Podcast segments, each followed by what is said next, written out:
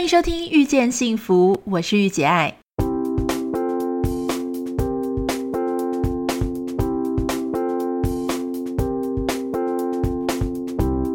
在《遇见幸福》节目里，你可以听到很多不一样的想法。有时突破自己的盲点，只需要一句中肯的建议。你准备好收听今天的《遇见幸福》了吗？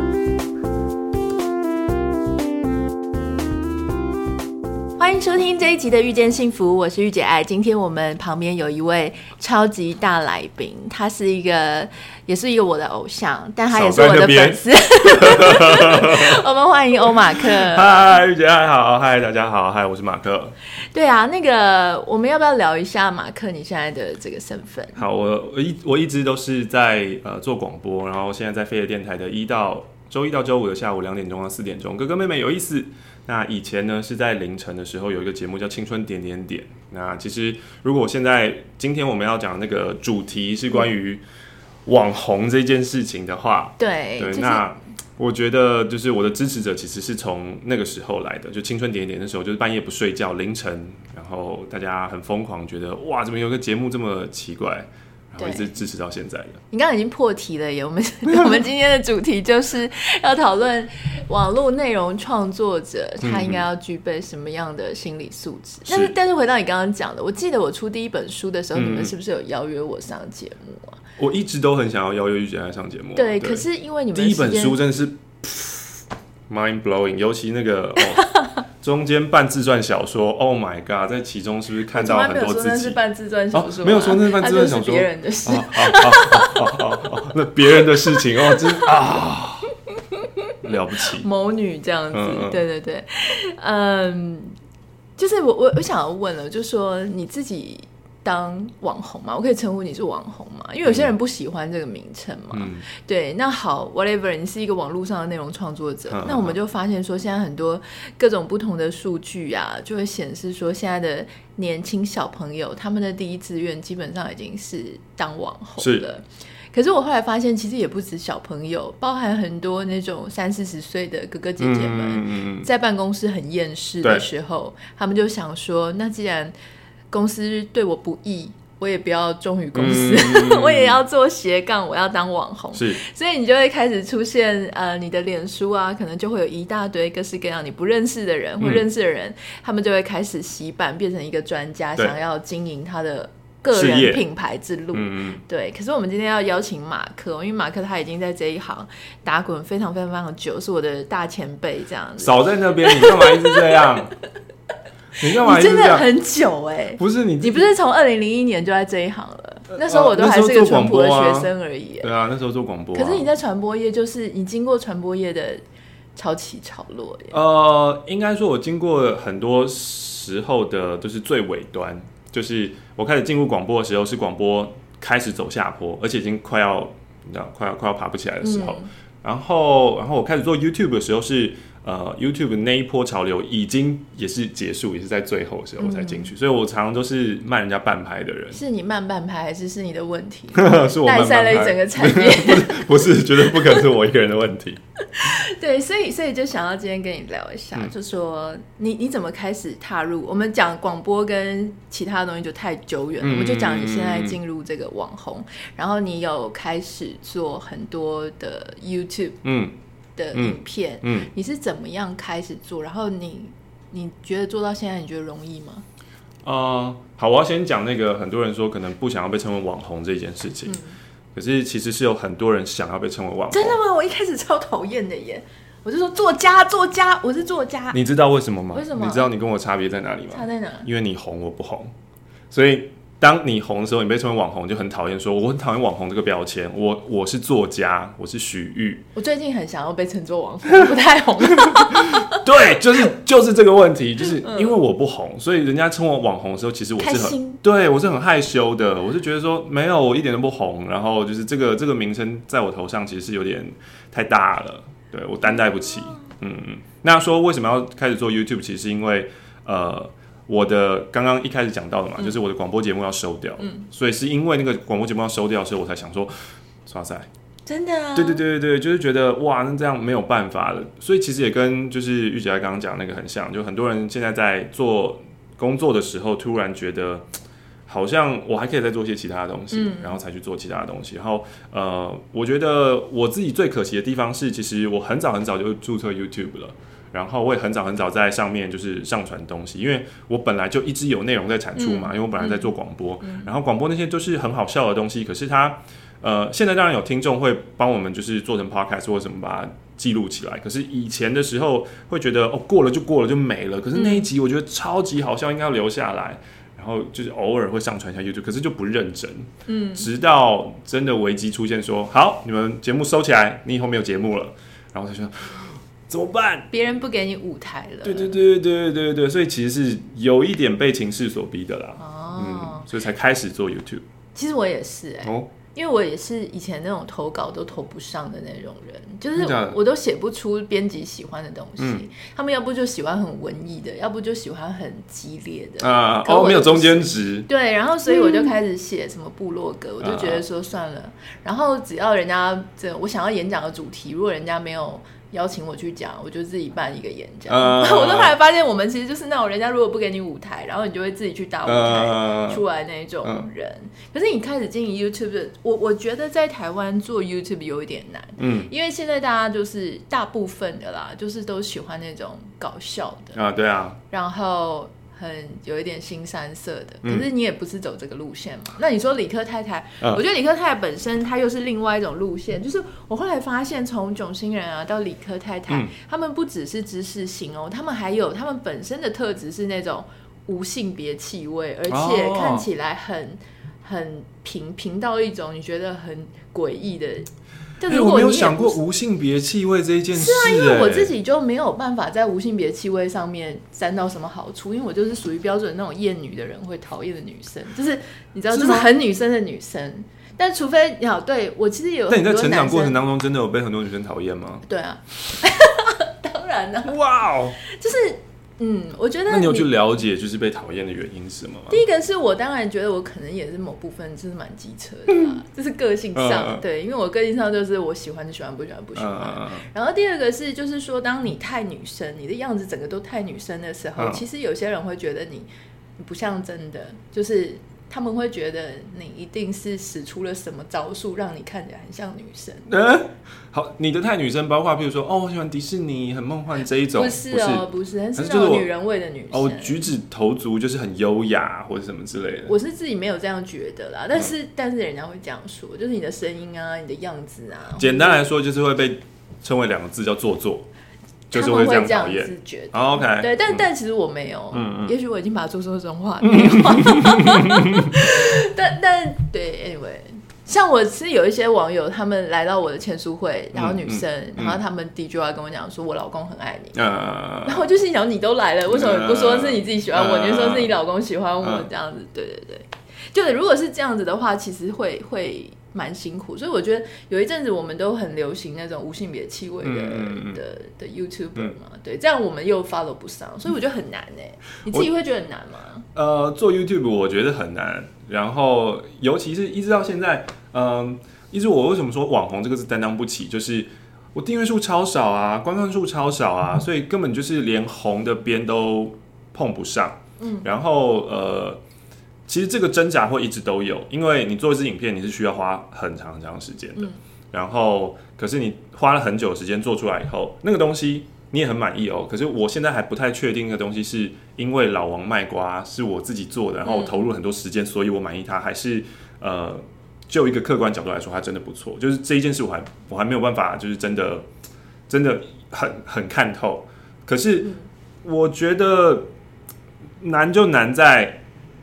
你付出了努力，可是你最后没有得到那个，比如说红这件事情。对，可能这件事情就是那个心理落差需要调试。可是你想着，就是那种文学型的作家，他们看到我们就心里很干啊，嗯、因为他们就会觉得说，更不同的领域当中，我都拿什么文学奖、嗯、文学大奖的，嗯、结果我写出来的文章居然不如那个谁谁谁，就写一两句这种励志小语，欸、对不对？是哎、欸，他们心里一定很很受伤。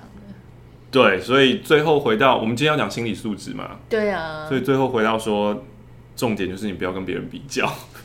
你不要去想说哦，别人可以做成什么样子，然后我只有这个样子，对只只要把这件事看透，这件事今天这一集就可以结束。好，那那可是像你自己本身也不是走那种嬉笑怒骂型，对对。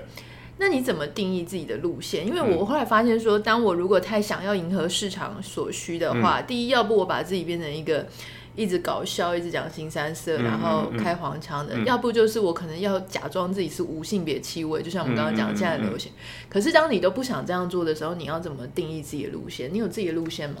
呃，我其实从一开始做的时候到现在，我可能到今年，我差不多现在我才大概很确定的知道我自己要做什么。所以其实摸索摸索过了、嗯。所以其实一开始的时候说要搞笑。有过拍废片，有过，嗯，然后我有看过，但你真的不太适合那一部。对对对对，然后就是那那些东西都有试试着试过，嗯、然后我也不能说那些东西不是我，那些东西可能也是某部分的我，对对对，但呃，到现在我开始觉得说，呃，我想要呈现的东西就是我看到然后觉得值得分享的东西。嗯，啊，最总结是这个样子，但那个值得分享的东西，对我来说，应该就是比如说看书啊，或者看知识的东西，然后突然知识型的，嗯，或者生活上面有某一些触发，觉得哇，嗯、这个东西可以提醒到我，那。如果可以提醒到我的话，说不定可以提醒到其他人。嗯、那所以我就把它做出来，然后分享给大家。你有看过艾尔文的？那当然有，当然有。艾尔文好像也是走知性的路线。我也非常喜欢艾尔文，然后也是对啊，借由他出书的时候，就是硬邀请他去上节目。他是不是也是一个转型的？因为我记得他以前也是用写的、嗯。他以前是在做网络部落格。对，对然后我还在很多年以前跟他出席过同一场。活动，嗯、然后那时候他好像还是写的跟呃以图文为主，嗯嗯嗯、但是突然有一天，人家跟我讲到他的时候，已经把他定位成是 YouTuber 了而且他月订阅还挺非常多，对对对对。然后我就很惊讶，我想说天啊，人家已经换轨道了，嗯、我们还在搞那种就是图文，所以我最近也开始在做，但是在做真的很难，嗯嗯。但是我后来发现，不用上字幕的时候就快很多。上字幕真的是摧残人类心智的一件事情，很可怕。可是上字幕真的有它的必要性吗？我觉得是，就是我们的文化习惯啦，对啊，你在美国看电视是没有字幕的，啊，嗯，对啊。可是，在台湾我们从一开始就有字幕，然后你要讲这个会扯很远哦，会讲到会讲到语言性哦，对啊，就是因为英文虽然就算口音不同，可是大部分人听得懂，可是中文就是你需要那个字大一统，然后我们要去看那个字，对啊，然后那个观众习惯已经被训练出来，他已经不太喜欢。不太习惯去直接用耳朵听东西，嗯，所以我们希望 Podcast 可以扭转这个劣势。就你自己的观察，你觉得每个人找到自己的路线是不是一个蛮重要的？绝对，绝对是。嗯、对，如如果，而且我觉得像，就算艾尔文他现在的 YouTube 他冲得很快，然后因为他本身他的知识性很够，嗯、还有他超级努力，他超级认真，嗯、他在拍片是。嗯呃，是有一个很规律的时间去去去产出的。嗯，那呃，而且他在讲书的时候，他不是只讲出版社台湾出版社新的书，他也不是在出版社出版之前所拿到样书，他是先去 Amazon 订书，他会知道这本书可能已经有人要标下来，然后这本书是对他来说有帮助、会红的，对，直接先读英文版，嗯、直接就先翻译。那我觉得这是他他自己有讲说。读书这是一个坑，或是现在有一些频道，比如说呃做影评，嗯，这是一个坑，因为变成你就要一直去追，一直去学，是啊，然后一直去产出，一直产出。可是其实，在前一阵子一两个月前的时候，艾尔文也遇到了撞墙期。什么意思？就是他也觉得说，哇，我就是这么努力，就是。他的努力可能比我更多倍，那他想要的也许也会那个观看数或者订阅数，也许也可能要更多倍，他才觉得会匹配得上或什么之类的吧。嗯啊啊、对啊，然后他呃就突然有一阵子他不发影片了，他呃出去旅游了，然后旅游回来他就发一支那种类似直播，就是来聊聊心声。然后那个心声呢，其实就是每个创作者会碰到，觉得我现在在干嘛？嗯，我做这些东西，我到底在做什么？嗯，呃，然后开始去反省，说我是不是要我的频道是不是要出一些其他的东西？如果纯有知识性是不是不够？我是不是一定要多一些生活上的吃喝玩乐的 vlog 的？嗯嗯，所以就算他一开始已经取得了一个成功，可是在这中间他还是会遇到一个撞墙的时候，然后更不用说就是我从一开始的时候没有取得成功，那我就会一直在经历这个我干嘛？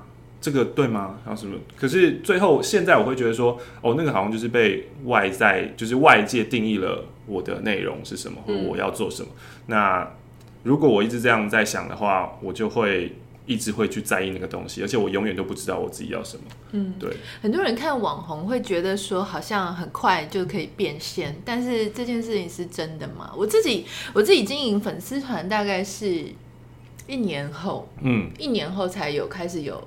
呃，一些业配啊，或者收益的进账。嗯嗯嗯、那 YouTuber 呢？YouTuber 是一个什么样的一个？它可以变成一个正职吗？它要多久才可以变成？或者说，你每一支影片大概要多少 views 的时候，嗯嗯、你才有可能变成一个有市场价值的一个 YouTuber 呢？我觉得可能至少订阅差不多五千一万，或是你有几支爆红影片以后再说。嗯，对。然后至少吧，可能有一万的时候，至少有一些厂商可能可以看到你。然后那个业配。一开始的时候，也许他不会给你钱，他就是，就是他送你东西，产品交换就是很可怕的事情。哎、嗯欸，我有一阵子会直接拒绝产品交换、欸，嗯因为我就会我就会直接告诉对方。你说刚开始的时候还是现在？呃，还是中间的时候，现在就是我就会说谢谢，然后帮他贴个 IG 这样子。嗯嗯、那如果说是中间，还会贴 IG 这么棒？我贴 IG 限动啦。OK，就是 Story 就二十四小时，就谢谢他们。但是呃，中间有一段时间我真的东西太多太多了，然后我就会，我那时候也比较呛，我就会直接告诉对方说，请你不要送我东西，因为当你送我东西的时候，你就会期待你要被贴出来，因为那时候又没有 IG 嘛。就是那时候我还没有一个很活络的 IG 账号，嗯、我就说，如果你期待被贴出来，但是其实我不会贴出来，嗯、因为没有没有付费的。如果我付费都贴不完的话，还贴没有付费的这样。除非就是回到那个，就是为什么御姐爱是机车女这件事，就会被讨厌。机车，可是我就会觉得说，如果你有抱着期待，你最好不要对我有期待。嗯、所以我宁可不收你东西，嗯、因为我很讨厌那种说哦你期待，然后每天都来问我说为什么不贴，为什么不贴，嗯、我就会觉得说那真的就是。真的不是这个的那个，这就是感情上面嘛，就是我一直买早餐给你，买早餐给你，可是我又不跟你告白，我不跟你说。对，这种时候我会直接跟那男人说，你不要再送早餐了，这样子。可是有些女生就可以一直吃吃到胖起来呀。对，然后或者是或者说没有，他没有喜欢我啊，或者他一直没有告白，然后那个女生有的是会真的困扰，有的甚至会说没有啊，那他自己要对我好的啊。对，对啊，很恐怖。啊，好，那那真的就是要到五千一万跟爆红，嗯，可是我觉得 YouTuber 真的很难，因为像我有观察到我几个我有 follow 的国外的 YouTuber，嗯，他们明明有一两只是百万 views，嗯，可是它其他 regular 的就是五千、两千、三千，就是它是很不平均的耶，嗯嗯，这个是一个常态吗？我觉得跟你的那个订阅数很有关系，就是你的粉丝群是怎么养成的。他的订阅数大概十几万。OK，所以那十几万有可能就是在某一个时期的某一支爆红影片，那支实在是太重了，嗯、太重之后，它的呼喊就是他的 call and response 说要订阅我，所以那一支因为有一百万人看，嗯、所以可能就会有一百万人看到，然后看到 call and response，然后留下十分之一。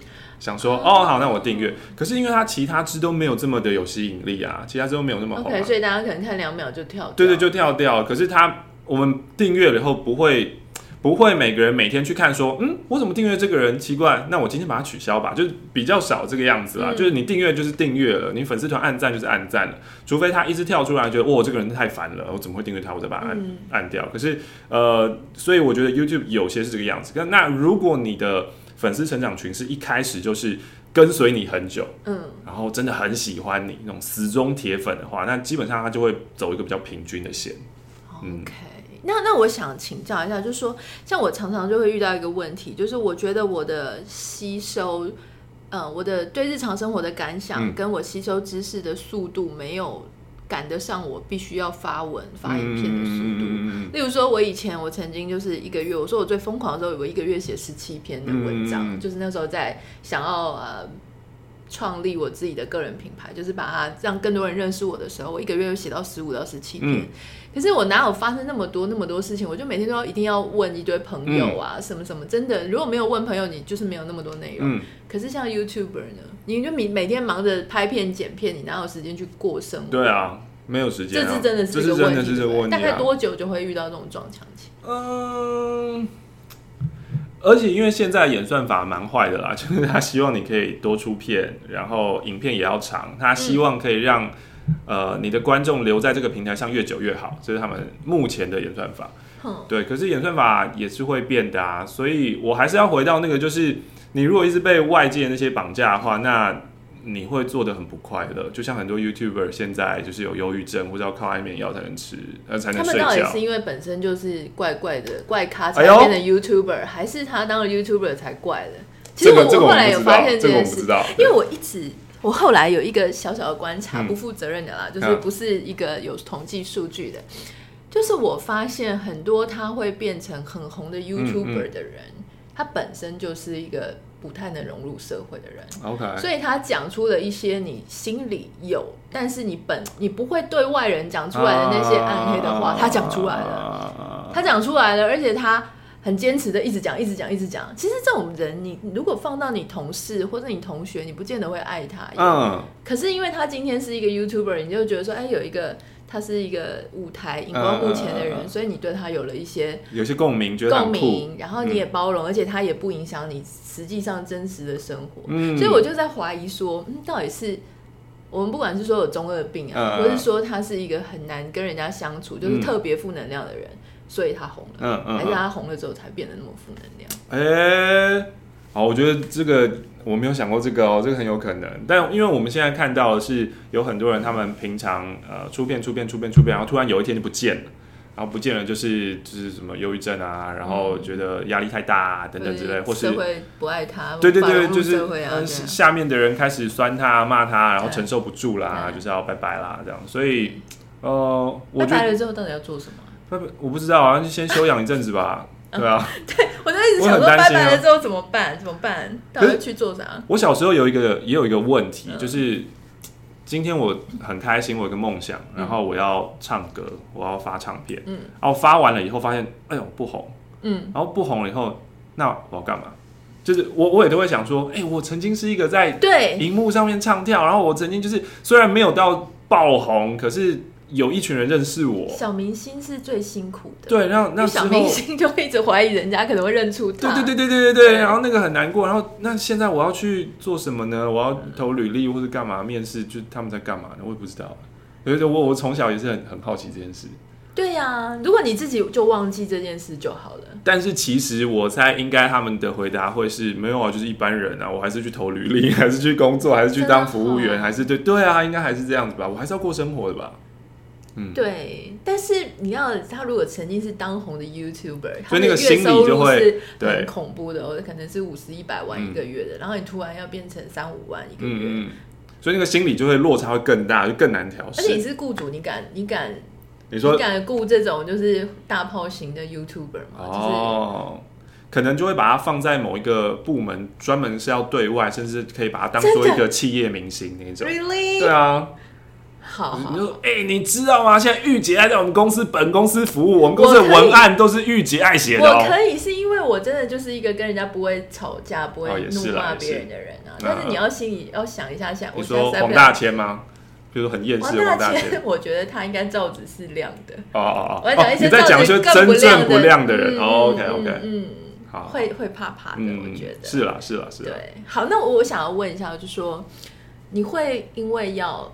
取悦呃这个市场，所以你刻意做了什么跟你个性上不合的改变嘛？比方说，我先举例，就是我可能，当然我觉得新三色是我脑中里面的某一个一块这样子，嗯、所以当时可能在写一些杂志啊，或者是在媒体上的形象，然后当时我的经纪人他会希望说我是成为台湾第一把情欲作家的交易这样。哦，对，你曾经有过这一段呀，然后就是很很就是走性感的路线，可是后来。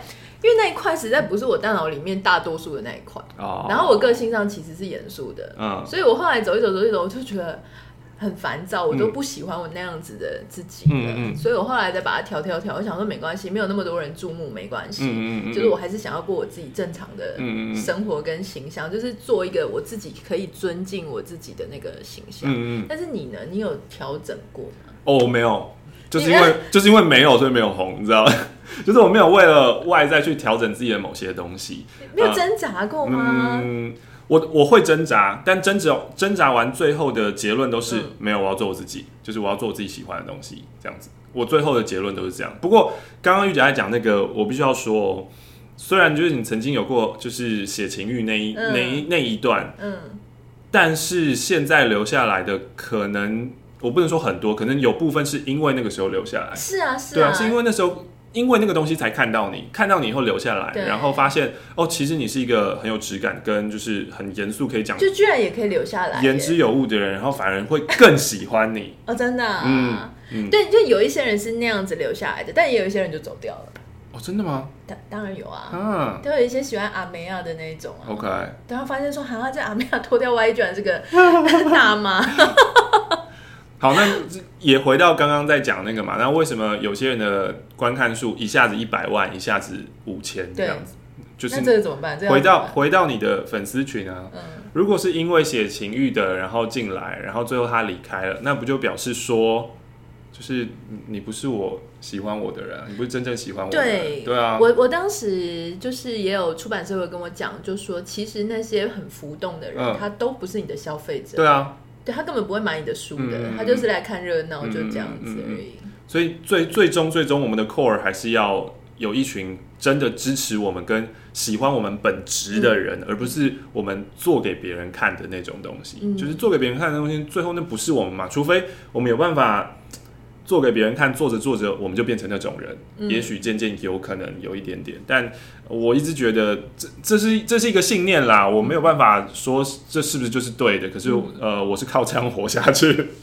就是你就做你自己吧，你就做本职。然后呃，那那一句话不见得完全的正确，但是我还是觉得呃，喜欢你的人就是会留下来，会喜欢你。嗯、然后花若芬芳，蝴蝶自来。嗯嗯嗯，那。我我想问啊，就是说，比方说，你不管是要写作、写图文、经营粉丝团，或者做 YouTube，嗯，你必须要有一些异于常人，或是比一般人更敏锐的观点。哦，然后当你讲出来之后，人家才会有所共鸣嘛。对，那。也就是说，假设比方说有些人他看到食物，他就会觉得说，哦，好吃好吃。嗯嗯，可是像如果是叶怡兰啊，或是像栗子，他们就可以讲出说，哦，为什么好吃？哦，因为里面有什么？它像什么秋天的什么味道啊，栗子什么之类的、嗯、等等哈。我我因为我也不是专家，所以我不知道怎么讲。怎么样去培养你对万事万物的敏锐度？你自己怎么做？感受力这部分、哦，对对对。突然就 停止了，望向窗外这样子。对，嗯，要怎么要怎么培养这个部分？感受力好像，我觉得有部分是天生的。哎，你是一个感受力很强的人吗？对啊，爱哭啊，情绪化。你是啊？对啊。你什么星座的？天蝎。哦，跟射手的中间。天蝎就是 drama king 啊。对，嗯。所以我觉得感受力这件事情，哦，应该说。呃，你能呃，别人能够做到写成这么写出这样的文章，然后并不代表你也一定要做成那个样子。嗯，呃，你一定会有某一些东西是你自己比较感兴趣的。嗯，你就做那个你感兴趣的就好啊，对啊，就是我永远没有办法写成叶以兰，或是他真的很强。对啊，或者我吃东西没办法吃成那个样子。对，然后或是或是我吃东西没办法吃成像千千进食中。这样子就是，我现在有努力耶，但是我觉得我食量真的没有办法大到那样，然后还可以那么瘦。对，就是太强了。应该说，每一个人应该都有每一个人自己独特跟不一样的地方，然后我们是要找到那个我们自己独特跟不一样的地方，嗯，然后去去往那边一直一直走进去，往那个死胡同走进去。那我问你哦，你觉得是一个一个 YouTuber 或是一个网红，他现在好，假设现在我们呃听 Podcast 的人里面啊，嗯、或是看 YouTube 频道里面。嗯有人想要开始当网红，嗯、你你会建议他一开始先有一个很固定的、很单一的专长跟形象，嗯、还是一开始就就成为一个多元多元，他这个也会那个也会的多元型的一个人呢？呃，一开始应该是要固定的。哦，真的、啊，嗯嗯嗯，就是你要很确定的知道我要做什么东西，然后这、嗯、这一切应该是已经。构思跟想了很久的，嗯，然后你找到了你自己喜欢什么，然后擅长什么，然后你做这件事情是别人比较模仿不来的，嗯嗯。现在 YouTube 有一个红海啦，我一直跟我的爸妈在讲，嗯，你知道现在没有七十几岁的 YouTuber 吗？我也觉得，你知道吗？因为我后来那一天，但现在很多七十几岁的人在看 YouTube。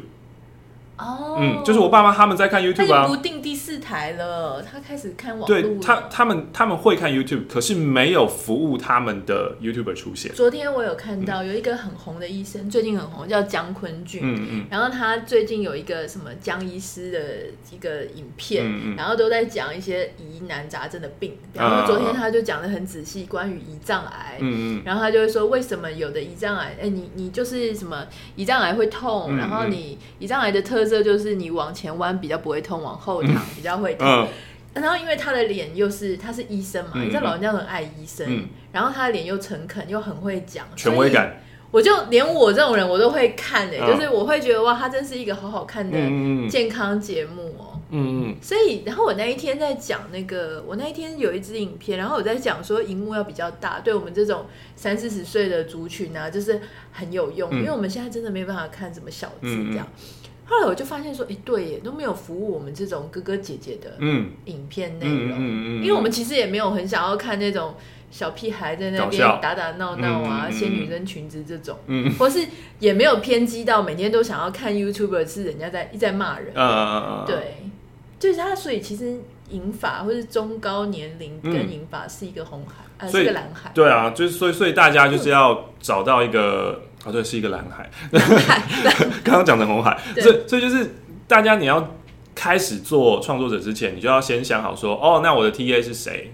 然后哦，还有一个更重要是我是谁？就是我觉得应该要先想好自己是谁，然后我我想要做什么，跟我喜欢做什么，跟我擅长做什么，嗯、这两件事情。是有有一点落差的，就是你想要做的并不一定是你擅长做的，嗯，你还是要找到那中间的一个平衡点。那我要找我想要做的，还是我擅长做的？我当然觉得是擅长会比较好哦，对啊，比较久，嗯，就因为擅长代表你做的比别人好嘛，对啊。可你想要做的代表你还你还你可能还不知道，或是你嗯，对啊，想要做的只是一个，比如说，好，现在我想当饶舌歌手啊。嗯，哦，就是饶的很烂。对啊，这是我想要做，但是你你说我去饶，我现在去跟熊仔 battle 搞屁啊！这是这这我有什么优势？我没有优势啊！我的优势就是我饶的很烂，可能很好笑，就只有这样而已。那我我没有办法很久你一直看，因为你会知道我就是这么烂啊！我去跟短 G，我去跟热狗，我去跟熊仔，就算我找到这些人，我每一次都跟他们 battle，每一次结果都是就是我输啊，不好看啊！那你怎么看网络酸民？很多人现在开始，如果说他要当网红，他怕的就是酸民。嗯，他觉得像我一个好姐妹，她说：“天啊，我如果就是听到像……其实我觉得我网友对我蛮好的喽，嗯、因为我其实也不太会跟人家，就是我不太会呛人家，所以我们下面的人就是一片一派和平居多啦。嗯、然后。可是还是会有人有时候会讲说啊，你太胖了，或者你这样这样这样这样。然后我好姐妹就想说，天啊，如果是她遇到这样子的留言，她就还会去那个寻短这样。哦，嗯，对，所以你怎么看网络酸民？你有没有被你有没有被酸过？当然有啊，有被泡过这样。嗯，对啊，会常常吗？嗯，蛮常的啊。我这人讲话蛮有争议性的啊，真的啊。那你怎么看？你怎么看待这种事情？呃。好，我先分享一句，就是呃，算是有拯救到我的话。嗯，然后那一那一句话呢，其实是顽童的瘦子跟高尔宣说的。嗯、他在说，呃，那些会 diss 你的人，那些会喷你的人，嗯、每一个比你屌，嗯，没有一个比你厉害。的然后他们他们会做的事情，就是在网络上面就是留言，然后发泄。这个发泄呢，发泄他们可能今天过得不好，今天被老板喷。哦，他对，那我喷你。就是，所以他发泄的是他自己内心。我是觉得他们发泄的是发泄自己的内心，然后那个怒气可能也不是他们当天的事情，可能有可能是他们累积一直以来，他们都活得很愤怒，他们对这个世界就很愤怒。我我也觉得，嗯，那那个东西，对啊，比你好的人真的没空理你。嗯嗯嗯嗯嗯，对，嗯，从来没有遇到一个就是很好的人跟我。就是骂我，对，你 为什么听起来那么感伤？对，因为其实我很想要遇到这样的人啊，因为就是这种人给的意见才是真正可以让你急速成长的意见吧，对不对？可是他们真的没空理，可是他们真的一些小朋友，对，他们真的不会花时间，或是他们他们的高度真的就是比较高，他们就会觉得说，哦，呃，假设你今天做了这支影片，然后或是你失言了，或是干嘛，他们看到了以后，他们只会觉得。没关系，就是慢慢来，你会在，嗯、你会成长的，对时间会带给你什么？他们不会真的去好心的告诉你，或是干嘛，嗯、因为他们已经很成熟，他们很世故，他们也觉得我跟你也不是谁，我干嘛要去做这个坏人？就是这个社会会教你这些东西的，是真的耶。嗯、而且其实就像我们如果是写作界啊，写作界的前辈，他们就是比你高很多很多阶的，嗯、就是那种他真的呃文学造诣啊，或者他的见识真的比你广，然后资历也比你深很多，而且很稳的那种人，嗯、他都超级爱你的。嗯嗯，就他们就是会对你很好，嗯、然后。完全你感觉不到什么敌意，嗯嗯，他就是那种比你上面，或是就是跟你有点不上不下，或是他其实是高位，但他没有内在自信的，嗯，他就很紧张。对。可是我我那时候真的不懂，因为对我来说他们都很好，可是他们就是会有一种竞争意识，就会会被弄起来，然后我就会觉得，哎，原来是原来是这个样子，就是说他其实反映的是他对你的态度是反映他自己内心的一个问题。嗯。但当你遇到那种，你有没有被激的真的很不爽过？哦，我很容易啊！我刚刚不是已经说过我是个情绪化的人，对，所以就是那你会怎样？我还没有到那个，就是那种很很很可以云淡风轻看一切，就是修为不到。所以现在啦，目前啦，目前我其中的也不能说是乐趣来源，可是嗯，我会蛮想知道，就是你喷我，你会有后果的，就是想要看到他的后果，对不对？没有，就是就是呃，很多人喜欢吵架，然后可是我觉得你吵架。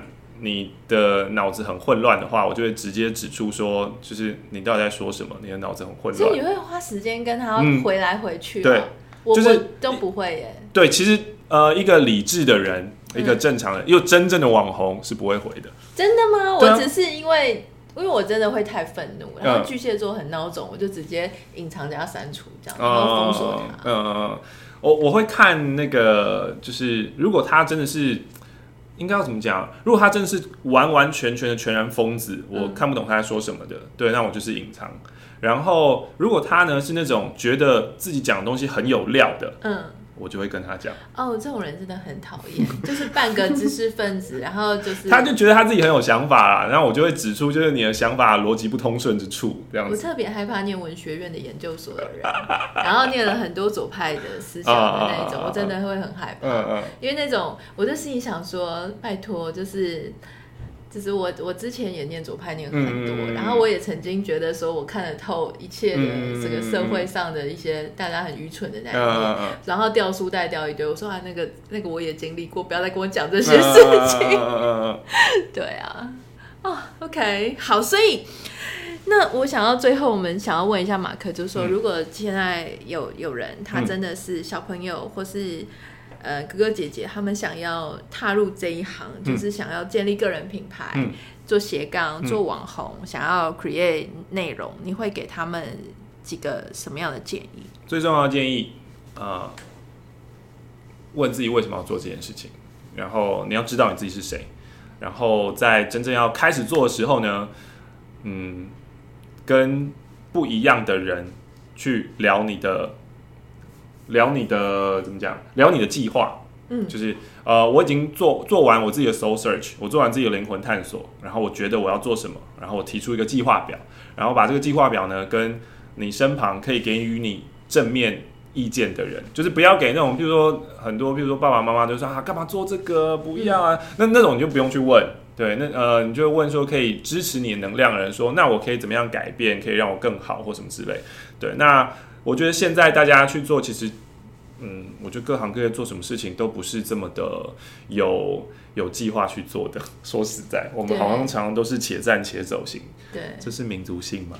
就是我们就我们就觉得啊，这个我先做一下，做以后就知道这样子。那就是说，如果是日本人做的话，他可能所有的规划都已经对，就是我们把自己当日本人跟德国人好吗？就是我们向向 这种民族性学习，不然的话，你可能就会跟我一样遇到的问题，就是一开始我想说，好，那我去做，然后做了以后边做边走。可是你在边做边走当中，你会有很多很多的不确定性。那我比较幸运的地方在于，就是我有以前一开始就已经支持我的听众。嗯。可是如果今天你听到这个 podcast，你要来做的话，你会发现，你本来你支持你的朋友可能就十个、二十个。嗯。那那一个东西，你要怎么样支持你继续做下去？你每天你每一集可能要花。二十个小时去做它，嗯，然后最后点击率只有三，那那个很三就还要包含自己检查影片，对，对，对，那个很困难啊，那个真的很困难。所以当你在你真的有下定决心才去做这件事情。那既然你下定决心，你就多花一点力气去做前置的那些自我探索。我是谁？我喜欢什么？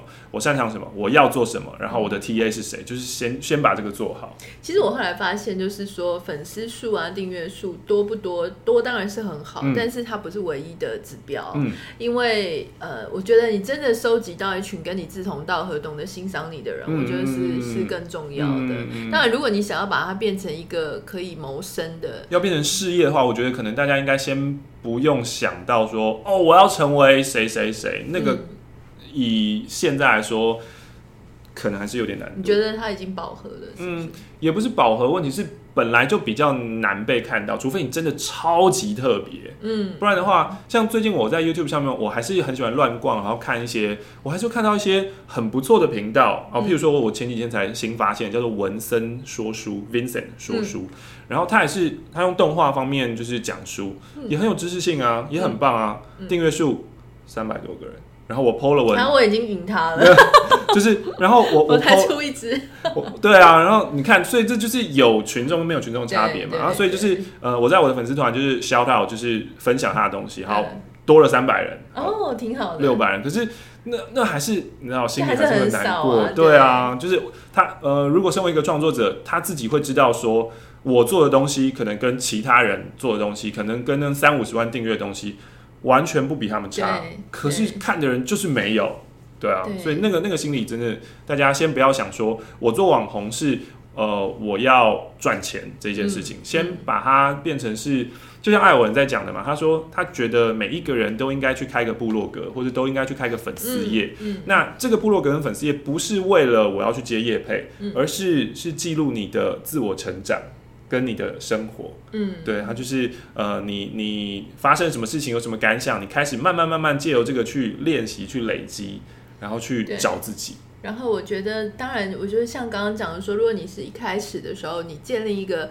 比较好被识别的个人品牌的识别程度，嗯、就是说，比方说，你今天如果很喜欢旅行，你就一直写旅行；嗯、你喜欢两性，你就一直讲两性；嗯、然后你喜欢读书，你就一直讲读书。嗯、然后等到有一群人他都能够识别你之后，嗯、你再慢慢的添加一些你个人的兴趣跟一些小生活，嗯、他们就会比较觉得 relatable，就是可以那个就感觉自己好像跟你有一点关系。没错，他要先喜欢你，才会好奇你的生活，嗯、而不是说。你一开始就给他一堆生活，乱、嗯、七八糟的生活。一开始就是哦，我今天做菜了，哦，我今天跟玉姐爱聊天，哦，我今天遇到了谁谁谁，我今天读书，我今天看电影，那这样就会觉得，呃，你这些东西我也有啊。对，就是你就是一个素人。对。但如果说你现在先不是一个素人，是一个他喜欢的人，然后你再、嗯、你再告诉大大家你的生活，他的生活，嗯、这样可能会他的路会走得比较顺一点。Yeah，没错。OK，好，我们今天非常谢谢马克，谢谢玉姐爱，拜拜，拜。